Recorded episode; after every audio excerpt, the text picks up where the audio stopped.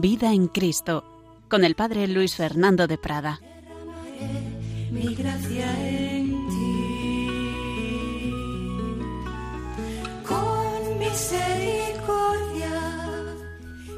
Un cordialísimo saludo, muy querida familia de Radio María. Vida en Cristo, vida en el Espíritu Santo. Sí, el Señor nos llama a vivir en intimidad con Él. Estamos en un bloque de programas genérico, digamos, en general sobre la vida espiritual, la vida de la gracia. Estamos llamados no solo a una vida humana, sino divina. Estamos llamados a vivir desde Dios, desde el Espíritu Santo, con los ojos de Dios, que nos comunica esa visión a través de la fe, con el deseo del corazón de la vida eterna, la virtud de la esperanza y con el amor con que Dios nos ama, la caridad. Todo ello en un trato íntimo con Él. Estuvimos hablando del amor a Dios y de Dios, amor afectivo, amor efectivo.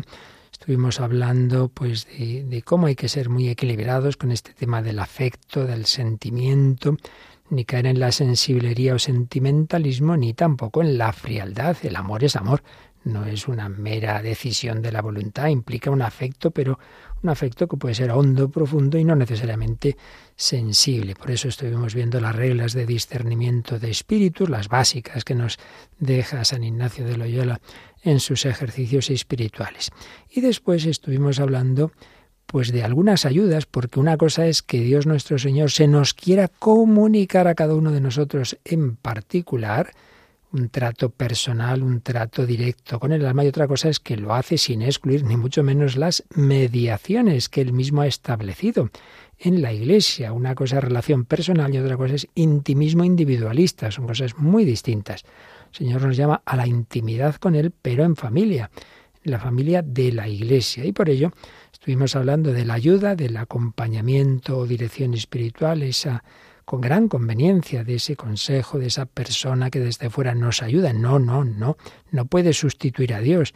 Mi relación es con Dios, yo busco hacer la voluntad de Dios, no la de nadie más, pero me ayuda a encontrar esa voluntad y me aconseja, como, como en todos los campos de la vida, pues un profesor, un maestro, un catequista, un médico, un abogado, pues nos ayudan a los que no somos expertos en el tema, pues personas de, de, experiencia de vida espiritual nos ayudan. Acompañamiento, dirección espiritual. El último día hablábamos de amistades espirituales, a otro nivel, ya no tanto, digamos, con una autoridad de, un director espiritual, sino a un nivel semejante al eh, más horizontal, digámoslo así, pero de personas que buscan lo mismo, que buscan a Dios, que buscan la santidad, la importancia también de las buenas amistades. Pues bien, en esa línea de esos medios no son lo más esencial, porque lo esencial, ya decimos, son las virtudes teologales y por supuesto los sacramentos y ese trato directo con Dios, pero que ayudan, que ayudan a todo ello.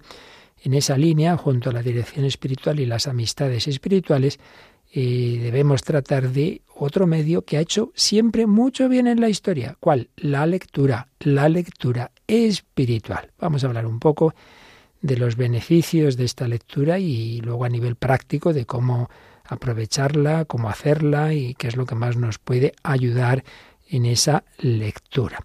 Vamos a partir de una obra clásica de teología espiritual que escribió el teólogo dominico famoso, el padre Antonio Rollo Marín, La teología de la perfección cristiana. Escribió muchos libros, pero esta quizá es su obra más redonda, más conocida, una síntesis admirable, muy tradicional, muy en la línea de Santo Tomás, pero bueno, con una serie de, de aplicaciones siempre provechosas que nos dejó el padre Rollo Marín. Pues tiene un articulito sobre la lectura espiritual y vamos a intentar resumir lo esencial de este tratadito, de este articulito que dedicaba dentro de su obra Teología de la Perfección Cristiana. Comenzaba por señalar que, es un medio importante este de la lectura atenta y asidua de libros estimulantes y alentadores. Decía, son una ayuda eficacísima para la oración y sirven para infundir en el entendimiento nobles ideales de superación y de progreso, y en el corazón para encender el fuego sagrado del amor. Los dos fines. Hemos hablado muchas veces de pensamiento, entendimiento, por un lado, y afecto corazón por otro. Pues la lectura espiritual bien escogida, la buena lectura espiritual, forma la cabeza, nos ayuda a tener ideas claras, nos da ideales, como dice el padre Rollo Marín, de superación, pero también enciende el fuego sagrado del amor o lo alimenta en el corazón. Y hablando de la utilidad y de la importancia de la lectura espiritual, hace unas consideraciones muy, me parece muy interesantes y sugerentes. El padre Rollo Marín decía, el buen libro es un excelente amigo con quien se puede hablar cuando uno quiera, es verdad, que nos pone delante los ejemplos de los santos, condena nuestra indiferencia, nos recuerda los juicios de Dios, etc. Es un monitor discreto que nos avisa en secreto, un amigo que jamás nos engaña, un profeta que anuncia la verdad sin lisonjas ni halagos. No es importuno, puesto que lo tomamos o dejamos cuando nos place, pues es verdad. Yo a un amigo me estaría mal que le corte la conversación, pero el libro lo cojo, lo dejo, no es importuno, ni contradictor, puesto que nos ofrece sus pensamientos sin disputar con los nuestros, ni indiscreto, pues nos da sus consejos sin saber si los seguiremos o no, ni susceptible o envidioso, puesto que nos dejan libertad de discrepar de sus consejos o de preferir los de otros. Pues muy bien, expresado todo esto, todas estas ventajas, todas estas cualidades de la buena lectura. Y a continuación el padre Rollo Marín decía, bueno, ¿y qué libros son los que así en general pueden ayudar al cristiano en su vida espiritual y obviamente, y en esto coinciden, coincidimos todos, como no podía ser de otra forma, el primer lugar lo ocupa la Sagrada Escritura, no faltaría más, inspirada por Dios.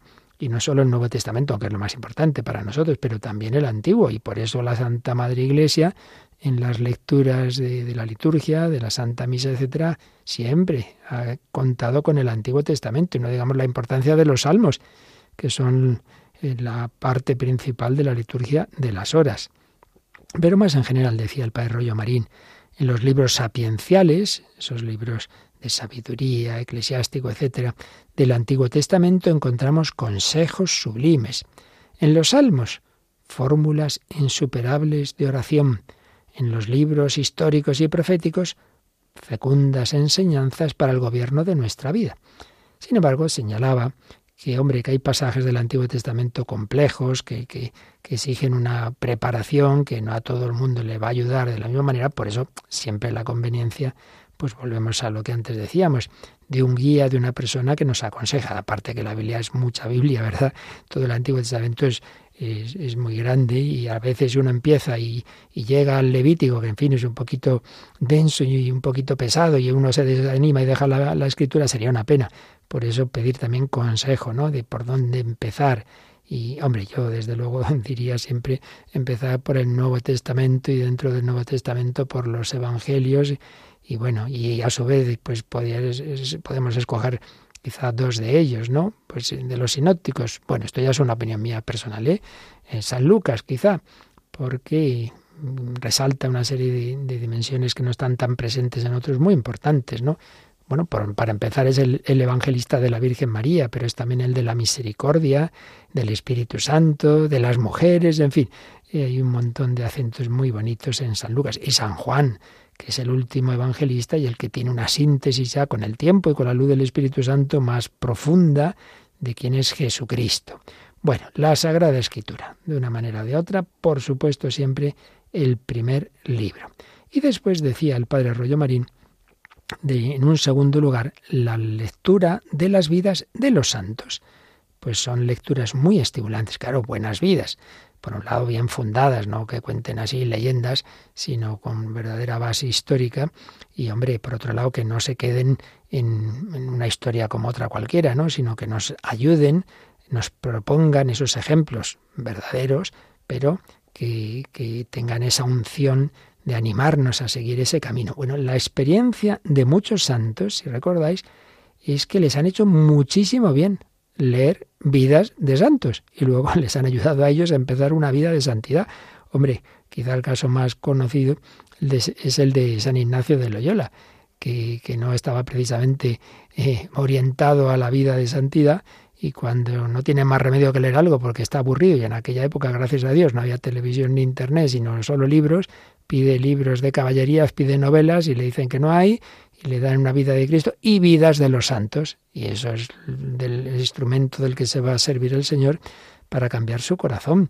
Pero no solo él, esto, muchísimos santos han hablado del bien. La misma Santa Teresa, por ejemplo, se leyó las confesiones de San Agustín y otros libros que le hicieron mucho bien. las vidas de los santos. Bueno, después decía el padre Rollo Marín las obras de espiritualidad, diríamos hoy, él decía ascético-místicas, eh, una típica eh, división que se solía hacer, que, que, sigue siendo verdadera, pero bueno, que hoy no solemos usar tanto, de la vida espiritual, obras de espiritualidad, de orientación práctica, no, no se trata de un tratado de teología espiritual, eso lo dejamos para los teólogos, aunque los hay buenos y a la, y a la vez provechosos para, para las almas.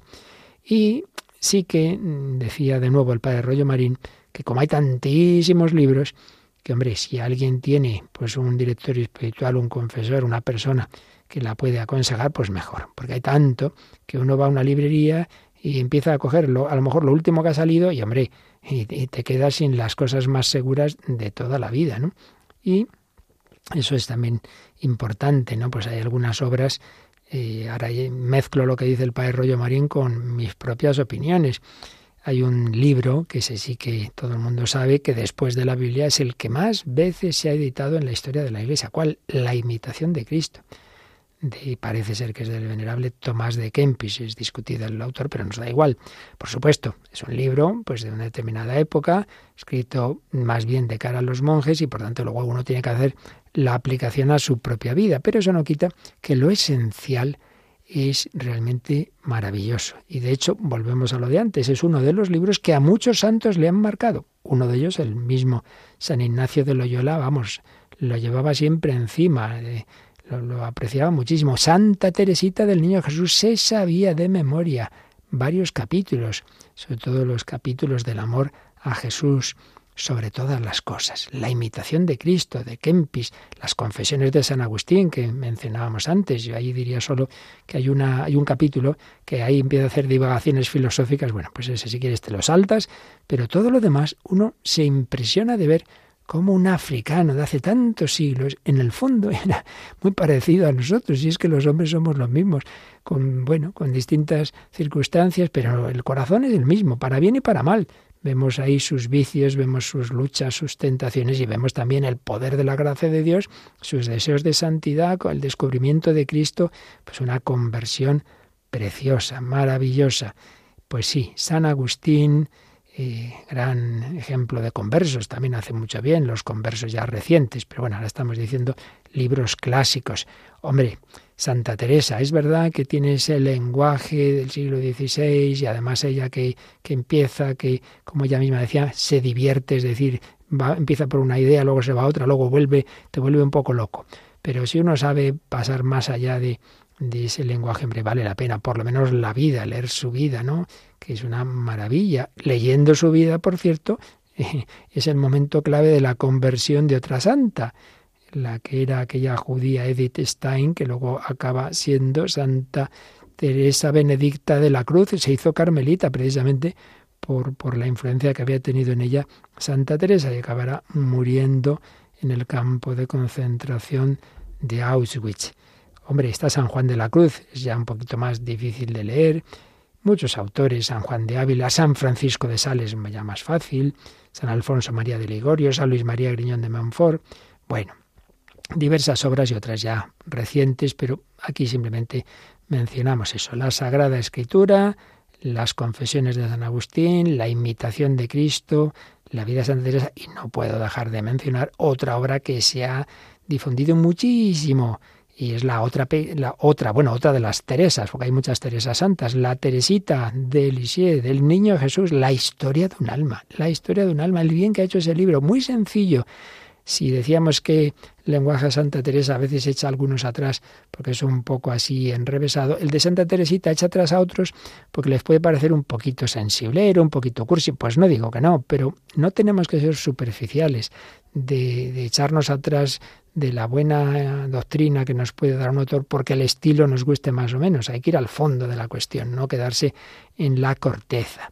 Y vale la pena, vale la pena, y mucho, y mucho leer a Santa Teresita. Bueno, muchos dirían, me estarán escuchando, dirán, no, pero es también este y el otro. Sí, sí, y 50 y 60, y yo tengo centenares de libros, pero aquí solo mencionábamos algunos. Lo importante es que cada uno, cada uno, con la ayuda de su consejero, director espiritual o confesor, vea qué es lo que más le puede hacer bien, porque hay una idea que ya hemos dicho en otras ocasiones, pero la aplico ahora a los libros, a los libros.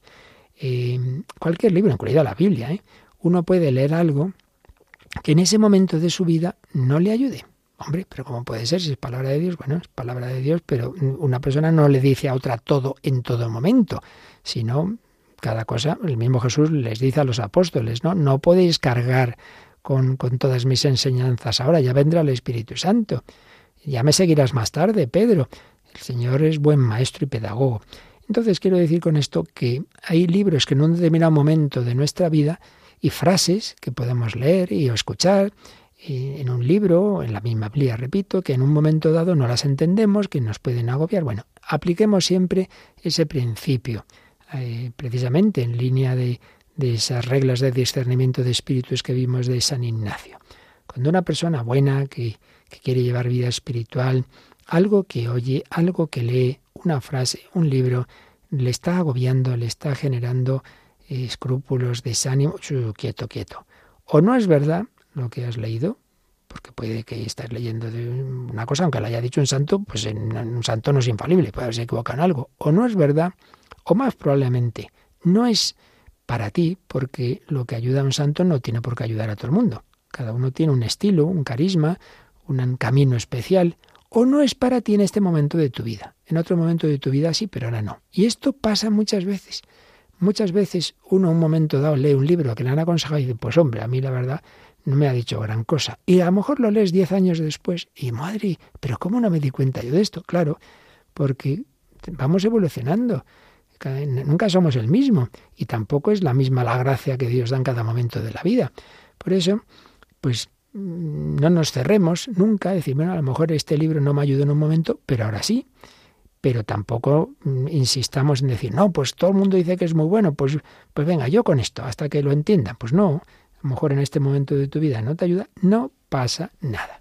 ¿Qué es lo importante? Lo importante es que siempre en todos los temas, y en concreto en este que, del que hablamos hoy, la lectura, eh, cojamos aquello que vemos que nos ayuda a acercarnos al Señor, a crecer en fe, en esperanza, en amor, a tener devoción, a tener confianza en Dios, a, tener ánimo. Todo eso, lo que nos da paz, alegría, eso te viene bien ahora. Si no produce esos efectos y en otros muy distintos, entonces, bueno, será estupendo, pero no es para ti en este momento de tu vida. Por eso, pide consejo. ¿Qué libros me pueden ayudar más?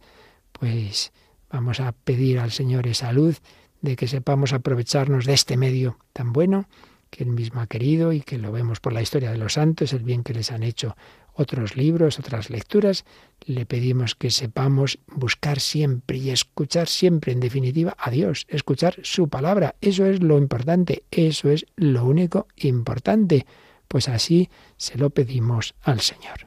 Solo hay una cosa importante, solo hay una cosa conocer el amor y el amante, conocer al que te conoce.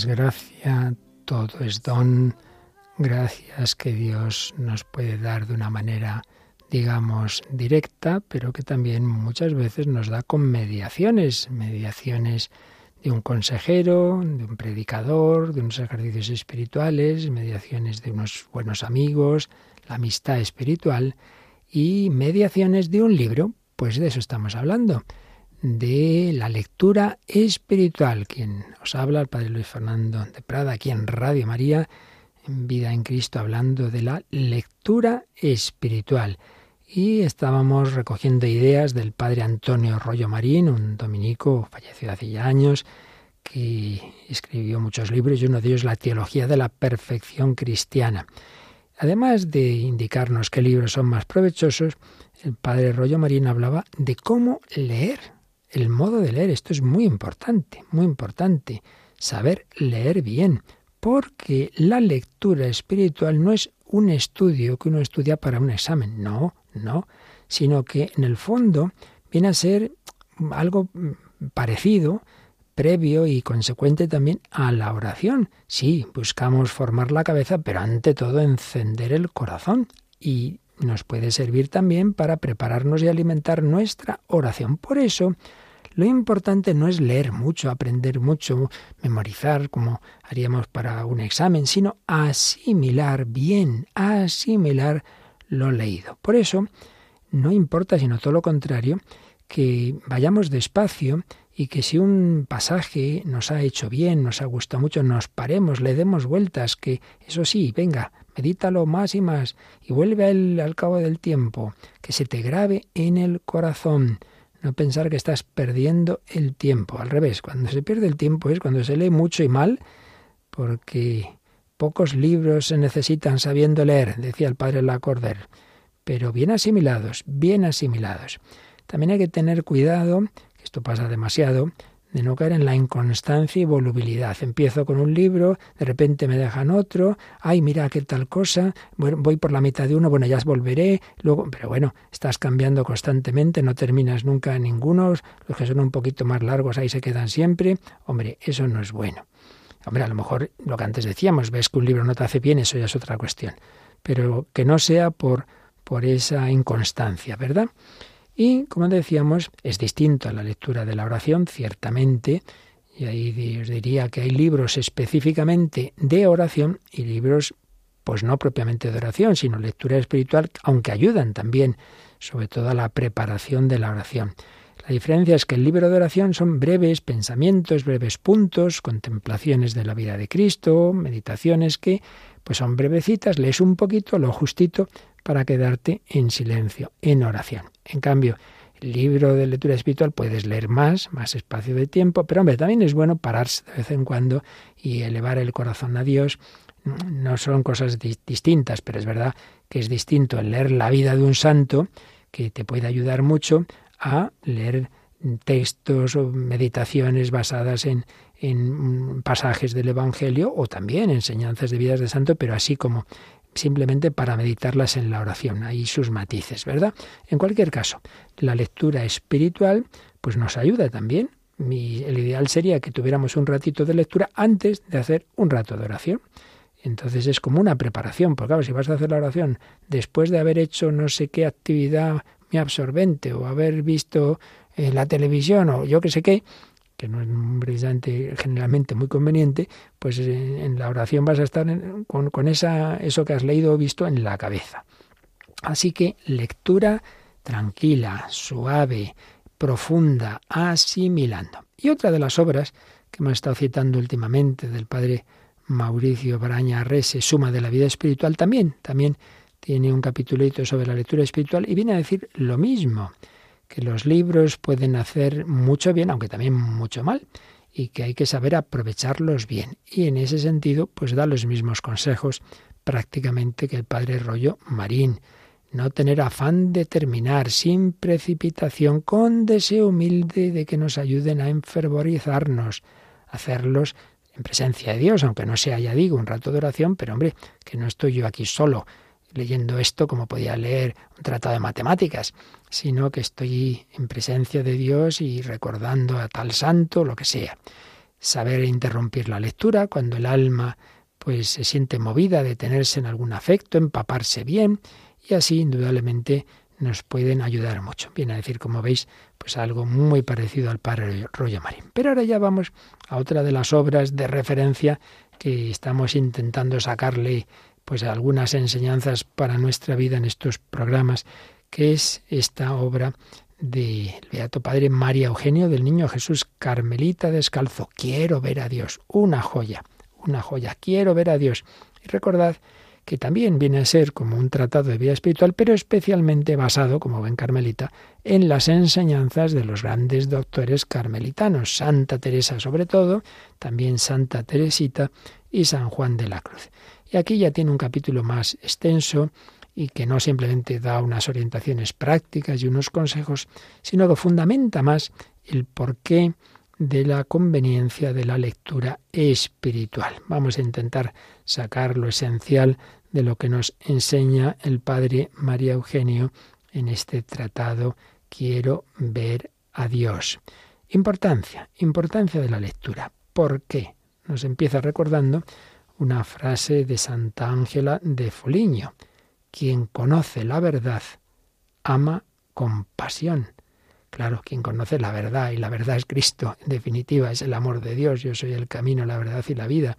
El Padre pues me ha enviado como testigo de la verdad. La verdad con mayúscula es ese amor de Dios. Por eso quien conoce la verdad ama con pasión. Es decir, el amor procede del conocimiento. Entonces, en este sentido, el Padre María Eugenio recomendaba especialmente la lectura porque, porque si nuestra piedad no tiene un poco de formación doctrinal, eh, no conocemos pues suficientemente lo que es la doctrina católica, los misterios de la fe, etcétera, tiene el riesgo de quedarse en un sentimentalismo. Yo quiero mucho al Señor, a la Virgen, pero bueno, pero ¿quién es el Señor? ¿Pero quién es la Virgen? Pero se nos puede quedar como una cosa, pues eso, poco fundada. Y claro, el Señor quiere que le conozcamos. Esta es la vida eterna, que te conozcan a ti, Dios verdadero, y a tu enviado Jesucristo. En el seno de la Santísima Trinidad, además, si vamos ya al último fundamento, pues ahí nos encontramos con que se dan el conocimiento y el amor. Pues según la enseñanza tradicional de la teología, precisamente el Hijo Eterno procede del Padre por, por vía intelectual el, Padre se conoce a sí mismo y esa idea, por así decir, ese logos que tiene de sí mismo es su Hijo. Concibe, concepto, concepción, Hijo. Son todo palabras relacionadas. Ese Hijo engendrado pues viene de ese conocimiento que el Padre tiene de sí mismo. El Padre es infinito, el conocimiento de sí es infinito, de dos personas y dos personas, Padre e Hijo, que se aman. Y ese amor sustancial y personificado es el Espíritu Santo. Es decir, que ya en Dios está ese, esa doble dimensión tan importante, ¿no? De conocimiento y amor. Pues bueno, nosotros que estamos hechos a imagen y semejanza de Dios, llevamos en nosotros esa misma ley. Entonces, uno no, no puede amar sino aquello que de algún modo conoce. Es verdad que luego, a su vez, a su vez, no solo el amor lleva al conocimiento, sino que, eh, perdón, no solo el conocimiento lleva al amor, sino que también el amor lleva al conocimiento, porque el querer a alguien te mueve a quererlo mm, a su vez conocer más. Y hay un conocimiento por connaturalidad, que diría Santo Tomás, ese conocimiento que una madre puede conocer mucho mejor a su hijo que un psicólogo, claro, sin saber psicología la madre, pero lo conoce de otra forma. Hay una mutua circularidad. Pero en cualquier caso, vemos esta relación entre conocer y amar. Y por ello entre la fe, la esperanza y la caridad. Y esto vale también, por tanto, para la vida de la gracia. Para la vida de la gracia. La virtud suprema, ya lo hemos explicado en muchos programas, es la caridad, pero la caridad está fundada en la fe, que es el fundamento de todo. Y la fe no es un, mero sentimiento, yo, yo confío en Dios. No, no, la fe tiene también una dimensión intelectual. No se trata de que seamos teólogos, que sepamos muchas cosas, no, eso no. Pero hombre, lo esencial sí, lo esencial, claro, el credo. Si, si no, uno no se puede bautizar, uno se bautiza profesando el credo. ¿Crees en Dios Padre todo eso? Pues tiene que saber lo que dices, ¿no? Por eso, lectura espiritual como alimento, como alimento de conocimiento de la verdad revelada, pues es importante. Ya dice San Pablo, ¿cómo van a creer si no se les predica? Bueno, pues también uno recibe la predicación, entre comillas, la enseñanza de la Iglesia, pues en esos libros que, que te pueden hacer mucho bien en ese aspecto de formar nuestra, nuestro entendimiento conforme a la fe, pero que a la vez, como vemos, eso te va a llevar al amor. Esto es muy importante en los comienzos. El alma necesita leer incluso pues una persona con una cierta cultura, es, leer cosas a fondo, estudiar, estudiar, para asentar los fundamentos razonables de, nuestra adhesión a la fe y, y, ponerla al abrigo de las tentaciones y de la duda. Pero, por otro lado, como decíamos, el amor se muestra curioso por conocer lo que ama. Entonces, pues es lo normal, que uno quiera conocer lo más posible a nuestro Señor, conocer a Jesucristo, pues conocer su vida, conocer todo lo que nos... Fijémonos en que Santa Teresita, que era una niña sencillita que no había tenido, pues nada, se entró en el Carmelo muy pequeña, pero decía que si ella pudiera, le encantaría saber griego para leer en el idioma original eh, el Nuevo Testamento. Fijémonos, ¿no? Que, que aunque ella lo, que, lo único que le importaba era el amor, pero se daba cuenta de que para el amor viene bien el conocimiento. Y decía, tiene una expresión muy bonita, que ella quería a través de, profundizar en, en el Evangelio, conocer el carácter de Dios. Conocer el carácter de Dios. El conocimiento es el principio del amor y a su vez el amor se convierte en estímulo del conocimiento, nos dice el padre Mario Eugenio. Qué preciosidad. Pues vamos a quedarnos otro momentito pidiéndole al Señor que esas verdades de la fe mm, realmente se nos graben en el corazón, no nos olvidemos nunca, yo lo repito muchas veces, el credo no es una mera enumeración de verdades que uno se ha aprendido como se puede aprender la tabla de multiplicar. No, no, no. El credo es una oración en la que decimos, yo me fío, yo me apoyo en Dios Padre que ha creado el mundo, yo me apoyo en Dios Hijo que se ha hecho hombre por mí, que me ha redimido, yo me apoyo en el Espíritu Santo, sí, creo, creo en Dios, me apoyo en Él, quiero conocerle y amarle. Pues vamos a decírselo de todo corazón.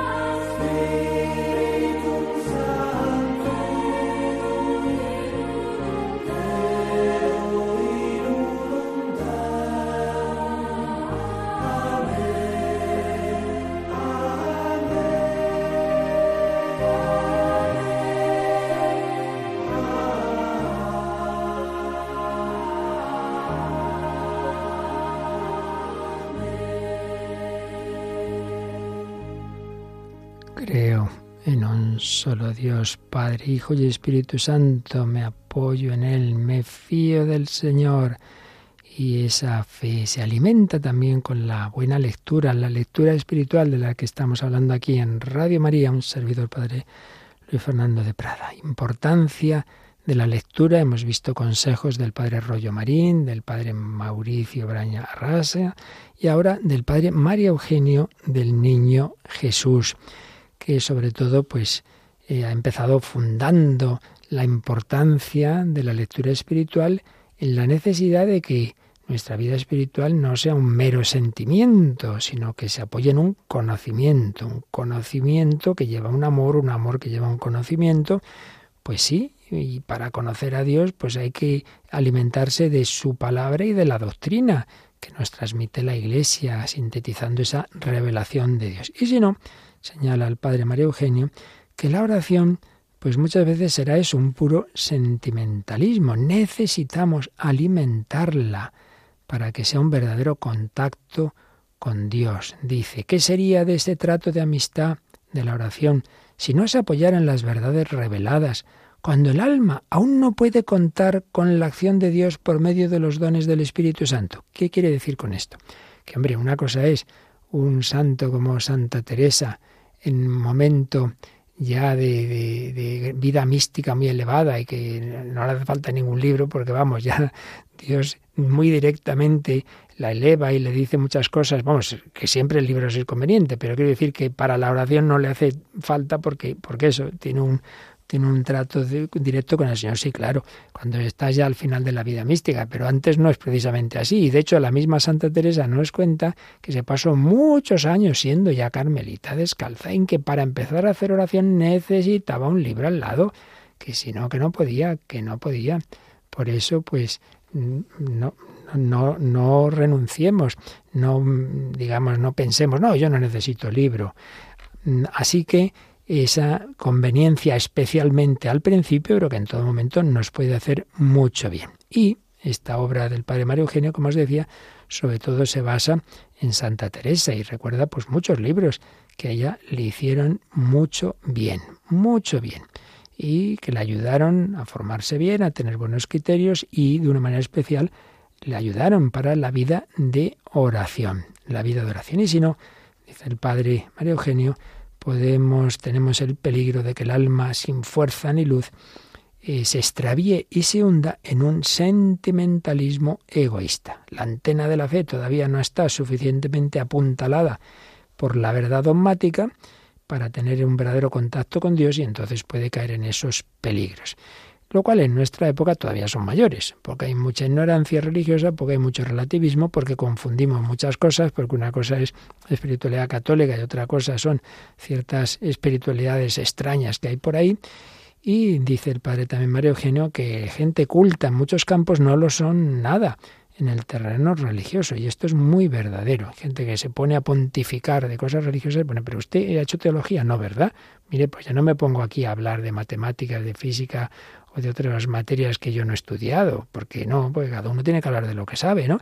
Pero aquí de religión todo el mundo se cree con derecho. Hombre, hay que formarse y nos puede pasar y nos pasa que muchos cristianos, buena gente, pero se han quedado en nada, cuatro cositas que aprendieron en la catequesis de, de primera comunión. Un cristianismo sin luz y sin fuerza, dice el padre Mario Eugenio, no puede tener influencia real en el pensamiento y en la actividad humanas. Y después este autor en esta obra magnífica, Quiero ver a Dios, nos recordaba un momento que ocurrió en la vida de Santa Teresa muy llamativo. Había, eran épocas muy difíciles, estaba extendiendo el protestantismo, gracias a Dios España se había mantenido pues libre en muy buena medida de todo eso y que tanta tanto dolor generó, tantas divisiones y guerras terribles, guerras de religión en Europa, en España no. Entonces se tomaron medidas que, bueno, pues hoy a nosotros nos pueden parecer exageradas, que en aquel momento parecieron las más prudentes.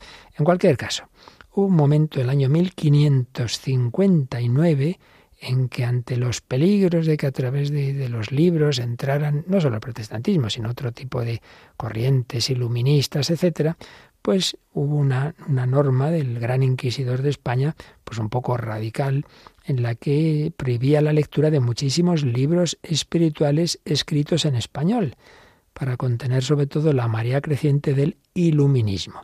Fue una medida fuerte que, le, que no le gustó nada a la pobre Santa Teresa porque se quedaba sin, sin muchos libros. Y se quejó a nuestro Señor cuando se quitaron muchos libros de romance, es decir, de la lengua eh, ya no en latín, sino en, aquí el castellano, que no se leyesen, yo sentí mucho, porque algunos me daba recreación leerlos, y yo no podía ya, por dejarlos escritos en latín, a los que estaban escritos en latín ella no entendía bien.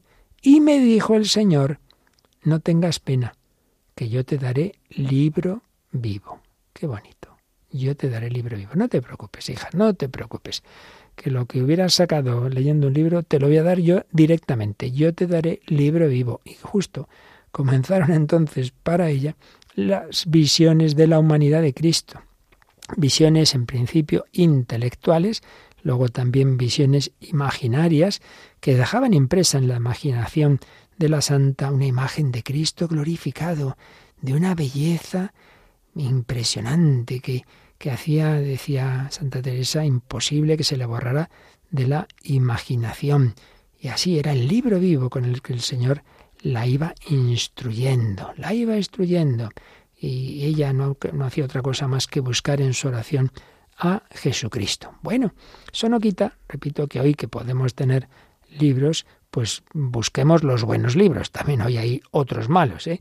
Hoy, si entonces quizá fueron medidas radicales aquellas, hoy el peligro es el contrario, que uno va a una librería religiosa y se encuentra de todo, cosas magníficas y otras son un desastre.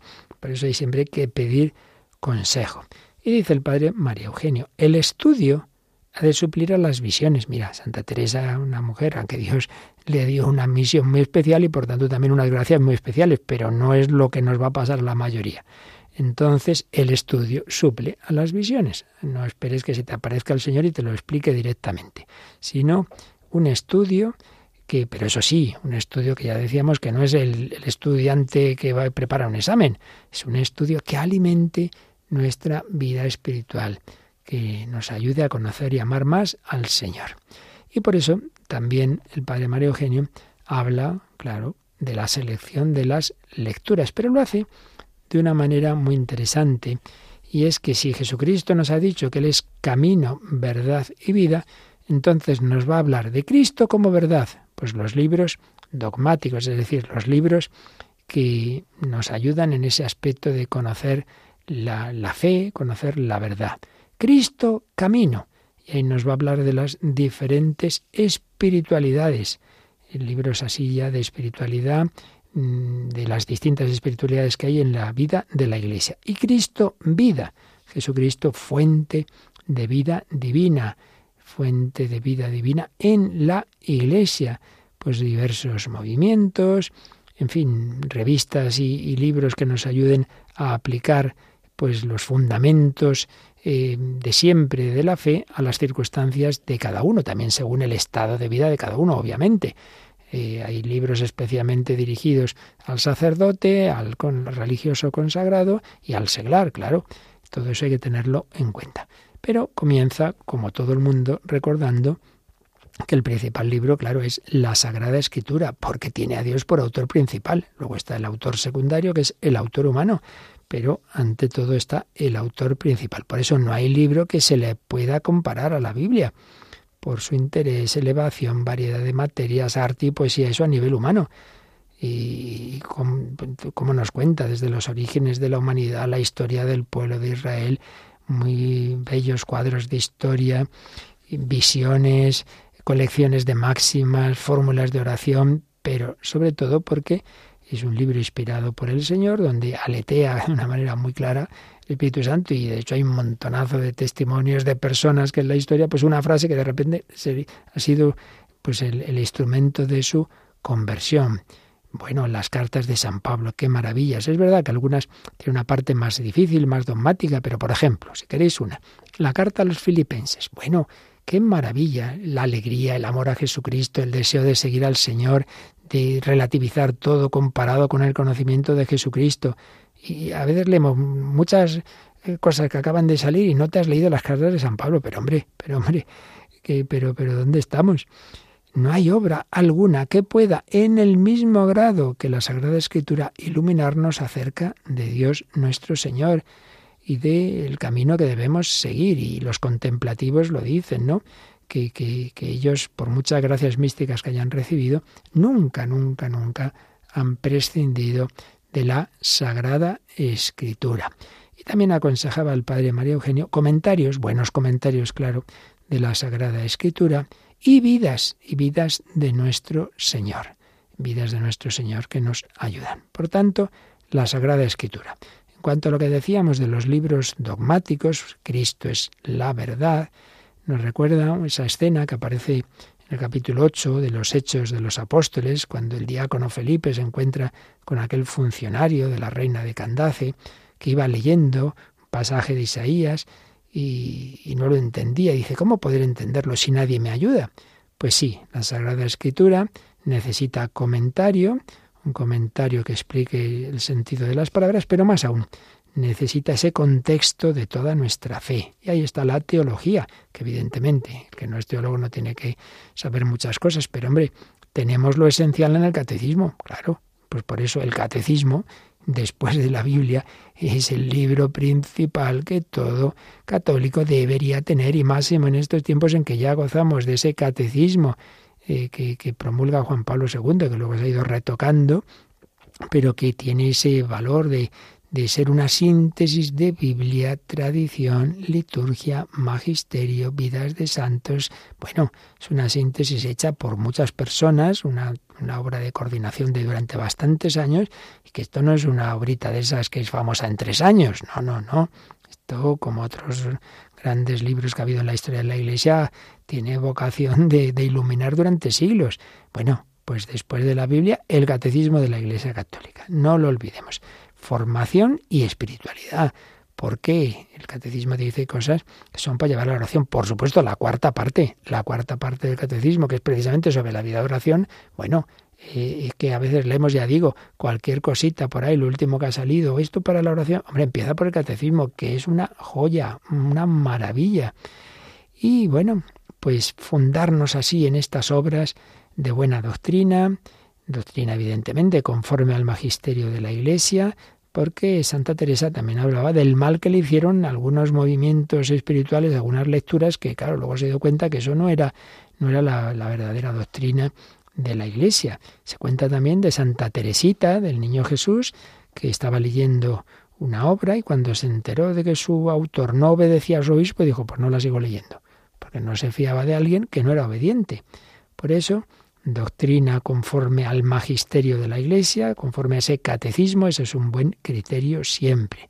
Y luego, pues ya digo, lo que a uno vea que le ayuda, porque la profundidad y la buena doctrina no está reñido con, con la sencillez. Hay algunos que se creen que por poner las cosas así muy complicadas, palabras muy técnicas, entonces, oh, eso ya vale más. Pues no, pues no nuestro Señor Jesucristo, que es la verdad infinita, eterna, pues explicaba las cosas con ejemplos, con, con parábolas, ¿verdad? Sencillas. Por tanto, no hay por qué eh, pensar que, que una cosa es buena si es así muy, muy compleja, muy compleja. Y en cuanto a Cristo camino, las diversas espiritualidades, el único camino es Jesucristo, pero el Señor nos llama a cada uno por un camino. Entonces decía el Padre Mario Eugenio que es bueno, sobre todo al principio, que uno tenga una cierta idea de las diversas espiritualidades, al menos las principales, que hay en, en, la historia de la Iglesia, ¿no? Pues que sí, los benedictinos, los dominicos, los franciscanos, los carmelitas, los jesuitas, etcétera, etcétera, etcétera. Una cierta idea para que veamos, pues bueno, cómo el Señor en cada una de estas líneas da una serie de consejos útiles, pero unos pueden servir más a unas personas, otros a otras, y por eso no hay que extrañarse de que hay espiritualidades y hay movimientos y hay libros que a algunas personas les hacen mucho bien y a otras no. Bueno, no pasa nada. Todo lo que esté aprobado por la Iglesia lo vamos a valorar siempre y a, y a aplaudir y fomentar, pero no todo es para todos, claro que no, claro que no. Entonces, bueno, ese conocimiento también de diversas espiritualidades, diversos caminos, diversos movimientos, puede ayudar para que cada uno descubra pues dónde encaja más y a la vez pues aprovechar lo bueno de todos los demás.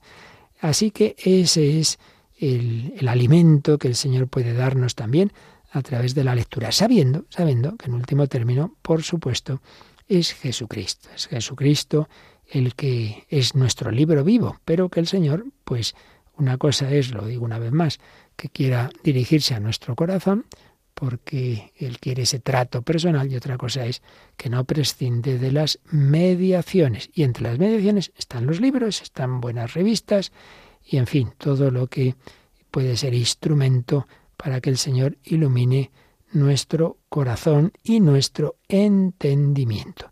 Finalmente, he hablado de varios libros, algunos por aconsejan estos autores u otros que yo mismo he añadido, y quería decir algo pues sobre la Virgen María también, también, evidentemente. Es bueno que leamos obras sobre la Virgen, hay muchas y muy buenas. Simplemente menciono dos muy distintas, muy distintas. Una, un clásico, el Tratado de la verdadera devoción a la Santísima Virgen de San Luis María Griñón de Montfort, tiene el estilo de ese momento y, y, la doctrina, volvemos a lo de antes, no nos quedemos nunca en la forma, te gustará más o menos el estilo, vete al fondo. El fondo es, pues ya sabemos, el fundar porque es necesaria, porque es esencial la devoción a la Virgen María y luego en particular se centra en la consagración a María que él propone de una determinada forma. Ya sabemos que este libro marcó a otro santo. El libro de San Luis María Griñón de Montfort marcó a San Juan Pablo II. De ahí tomó su lema totus tus, todo tuyo. Bueno, pues una obra. Y otra muy distinta y muchísimo menos conocida, vamos, muy poco conocida, pero que me consta que a muchas personas, sobre todo, pues que, que buscan un tipo de libros sobre la Virgen que no la pongan así como, como lejana, como, sino pues eso, una, una mujer humilde, sencilla, de fe. Pues lo escribió un sacerdote de Toledo, fallecido no hace mucho, bastante mayor ya, don Jaime Colomina Torner. Al principio lo publicó bajo seudónimo, pero ya se puede encontrar con su nombre, Jaime Colomines. Se llama Mariam de Judá. Mariam de Judá. Y he visto muchas personas jóvenes y no tan jóvenes, pero eso, que, que no les va tanto un estilo, pues que quizá eh, más habitual en otros tiempos, solo, solo indicar los privilegios de María y todas las grandes gracias que tiene, evidentemente, sino también mostrárnosla pues como realmente era, humana, y su relación con José, etcétera. Mariam de Judá. En fin, podríamos decir miles de libros de todos los campos, pero hoy con lo que nos quedamos es con esto, la importancia, la conveniencia de buena lectura espiritual, no en plan de correr mucho, sino de asimilar, que nos ayude a formar la mente conforme al magisterio de la Iglesia y encender el corazón, vidas de santos, ahí pues todas las vidas de santos, bueno, todas las vidas de santos buenas, fundadas y que nos animen pues sin duda son un instrumento estupendo para nosotros también responder a nuestra vocación a la santidad. Pues así se lo pedimos al Señor y que leáis mucho y bien. Bueno, mucho no, mucho no importa, pero bien leído, eso sí que importa más.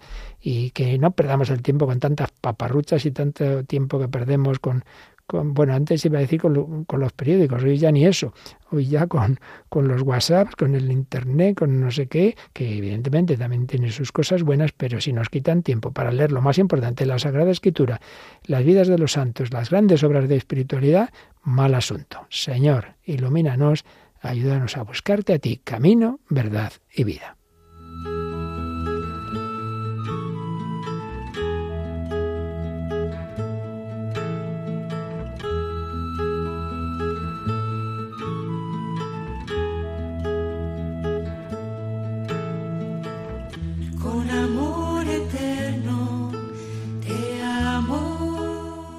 Vida en Cristo, con el Padre Luis Fernando de Prada.